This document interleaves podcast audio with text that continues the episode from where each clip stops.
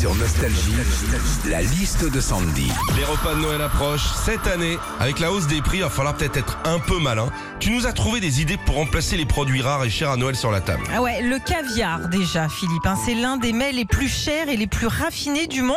Et ben, on peut le remplacer par des œufs de limpe. Vous savez, hein, ces petits œufs de poisson rouges et noirs.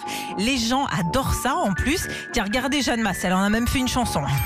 Autre idée aussi. Si vous ne voulez pas faire foie gras à tous les repas cette année, eh ben il y a la terrine de foie de volaille ou la terrine de canard.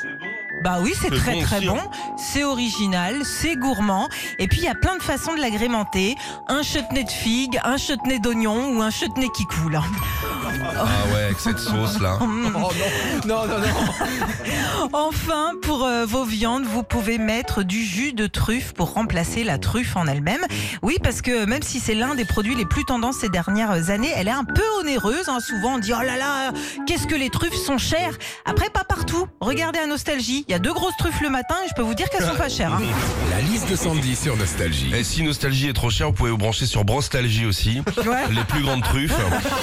Retrouvez Philippe et Sandy, 6h-9h sur Nostalgie.